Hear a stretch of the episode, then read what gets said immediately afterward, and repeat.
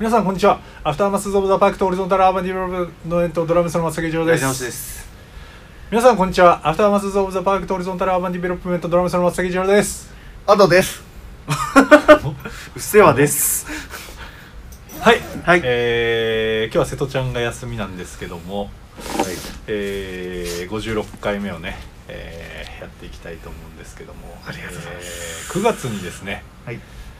本当にライブがあります、えー本当ライブ、嘘ライブじゃないやつですね。本。当にライブが、えー、7、えー、7です。ね7です。9月。7日水曜日。水曜日。です。西英福ジャムで。ジャムで。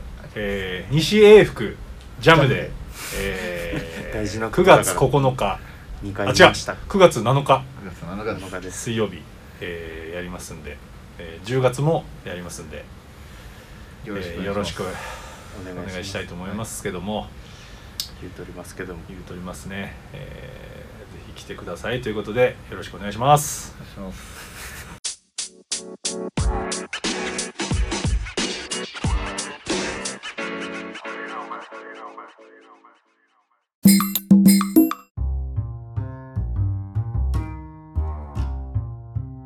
ということでねおお巻き返しが。えー先週のねすごいな巻き返しが。えー話なんですけど、えー、とパークサイド太郎さんがですね、はい。えーちょっとたぎってると、悔しいね。く悔しい。悔しい。出ました。悔しいですか？悔しい。もう悔しいことないんじゃないですか？いやもう本当に悔しい。あんな扱いを受けると思ってなかったですよ。僕は。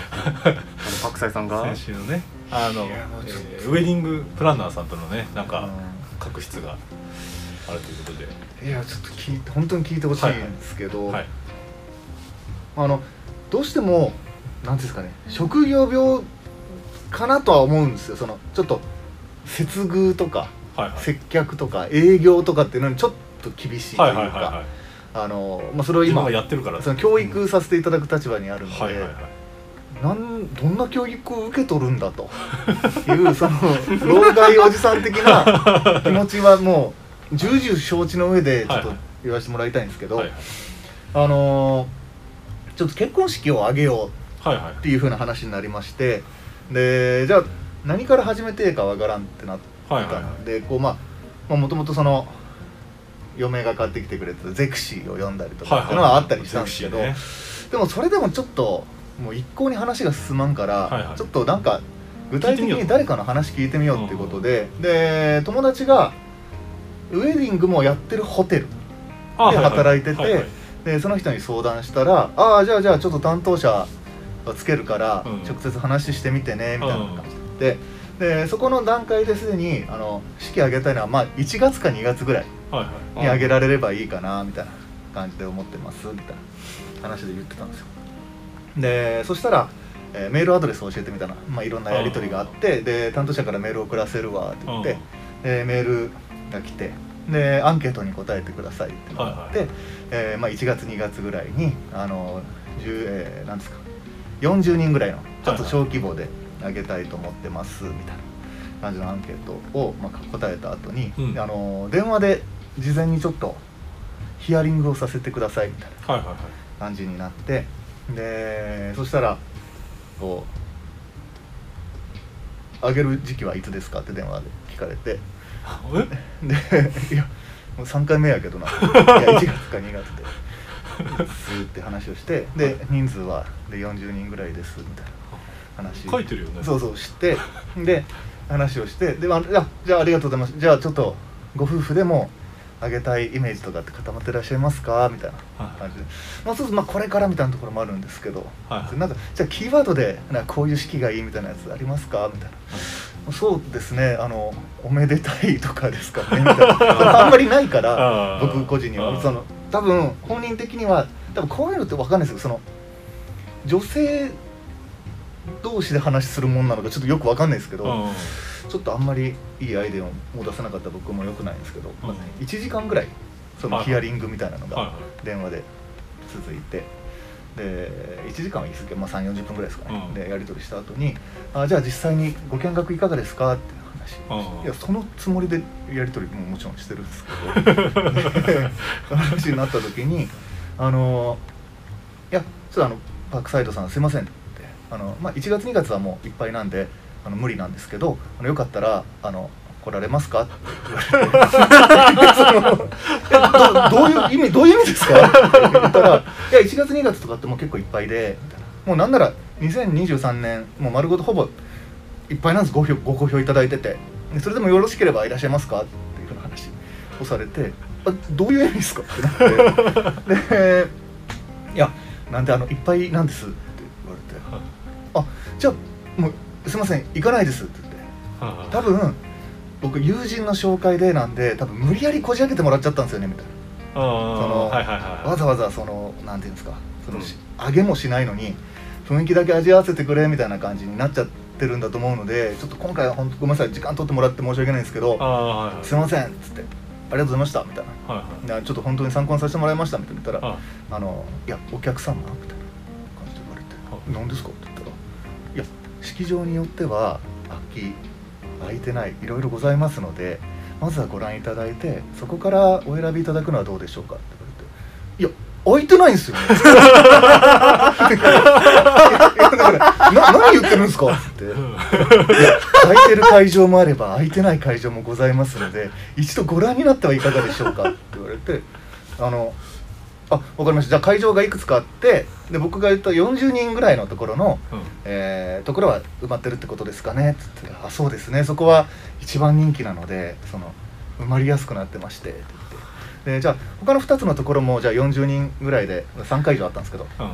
3会場他の2つも40人で借りられるんですか?」って言ったら「あそれはできないんですけど」って言われて「いやどうしたらいいですか? 」1月2月の40人の部屋ってもう埋まってるんですよね。って言ったら「そうですね。まあいいお日柄のところは埋まりつつあります」どんどん開き始めてるんですよ。会話の中で「おかしいなどういうことですか?」って言って「ちょっと分かんないんでちょっとお伺いするかどうかも含めてちょっとご迷惑になるかもしれないんでまず、はい。えー2023年の1月2月で、えー土日祝日であいその40人の部屋がうん。空いてるところの日程まず教えてもらえますか?」って言ったら「あ全部ですか?」って言われて「いやそんなに面倒なほど空いてます? 」埋まってるここと話ここしかないです。あだったらあちょっと考えようかな。のコミュニケーションがやりたいんですけど、うん。そんな空いてるんだったら今のこれ何ですかって話をしたらうんいや事実としてやはり2023年本当にご好評いただいてました。分かった人気なのは分かったからちょっともうどうしたらいいか教えてくださいっていう話をしたら、うんじゃあまずあの奥様とですね、えーイメージを固めていただいてみたいなその行く行かないの話を別の話をまたし始めてだから行く行かないの判断は今しなくていいですか？って言ったら「いやでも1月2月の空いてる日程あのお分かりじゃないですもんね」いやそれ知らないよこっち。が だからまあ分かりました。もうそしたらうん。日程すみません。本当にお手数おかけしちゃうんですけど1月2月の空いてる日程を教えてくださいと。うん。でそこで僕と妻の方で、あうん。この式だったらあげたいねってなれこの日だったらあげたいねってなればちょっとそこをめがけてでそこでやるかどうかの判断するためにお伺いするみたいなうん。感じでさせてもらえますかって言ったら「はい分かりました」みたいなめちゃくちゃ不服そうな感じででその後メールで14日程送ってきたんですよ。でえー、飽きまくってるやないかってなって。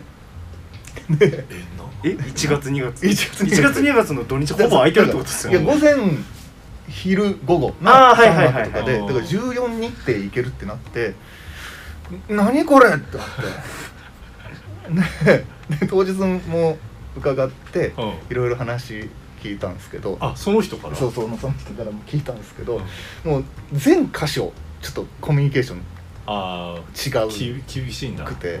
うん。だからあの現時点で担当者交代の 要請を出す可能性があるっていう。いやそれだってそのまま、まあ仮にそのまま話進んだとしてもさ、何かしらほころびあるよね。いや絶対無理だと思うんですよ。絶対、だってさ電話の時点でそれですよ、うん。お客様？千鳥のやつかと思った大悟し大悟やったんちゃう？白米出てきた白米でございます。やでもそうちょっと。全部白米ジョークかもしれない。白米ジョークでございますだけどなんかそうそうそうそれで、それはちょっと任せられないよね。全然任せらんないですね。無理だよね、うん、だからその僕の対応ももうちょじ時間を追うことによくなくなっていってでこういうタイプの営業って多分僕も経験あるんですけど、ん。これまでの時期に入れたいっていうのがあるんですよ。うん。だから、えー今3月末までの式ご契約いただいたらこれぐらいの割引になりますうん。みたいな感じで、で早めに決断してもらおうっていう動きをする。それはもちろんわかるんですけどそのもうそんなのではやったとかってなる気持ちでもなくてうん。あのじゃあ3月末までにやれば割引になりますみたいな話言われた時にいくらですか？いくら違うんですか？100万以上違います？10万か。あじゃあいいっすわ。あのもうまっさらフラットで考えます。あとあのこっちがあのなんかお願いするまでは全く何も動かなくて大丈夫なんで。お手数おかけしちゃうと思うんで。すごいな。ピリピリする。言葉の節々にメリケン作家かみたいないやそれはちょっとひどいよ、なんか、うん。よく聞くじゃないですかその不動産とうん。ウェディングプランナーって結構なんかなんていうんですかその式場が強かったりとかうん。物件が強かったりして別に何の努力もしなくてもうん売れるからあんまり営業さんも本当に当たり外れがあるみたいな最近もう不動産もそうだしウェディングもそうだからっていうどんどんどんどん僕はもううちに閉じこもっていっちゃって 諦めざるを得なく 不動産も結構揉めるもんね。そうっすね。るなんかもうう嘘ついとんちゃうかなみたいな時あるっすもんね。なんか無理やり入れるために。あそれで言ったら物件に中古の戸建てに物件申し込んだんですよ、そしたらあのローンの審査に僕のやつだけ時間がかかってるんであ、うん。もう売り主さんがすぐ売れる人に売りたいから、うん。そっちに売りますねって不動産の営業の人に言われてああじゃあもうそれだったらしょうがないです。って僕もとちょっと特殊な仕事してるんで、ローン売りないのしょうがないですねっていう話してで1ヶ月後ぐらいに別の用事でそのローンの審査うん。出したらあのどこにも審査が出てなかったっていうええ ありましたけどね。だからもう面倒くさいから僕のやつは話進めずに、でも調べんから分からんだろみたいな。のがあったんで、クソだね。俺だけは絶対に正しいことをし続けるって誓いました。そうですね。ちょっと正しいことをやっていきましょう。すごい正しいことをね。まあそんなこんなで、はい。今日は、ね、はい、はい。正しいことをやっていこうという、9月7日ですね。水曜日。に正しいことを。正しいことを。正しさを見に来てください。これがよろしくお願いします。よろしくお願いします。それでは皆さん。さようなら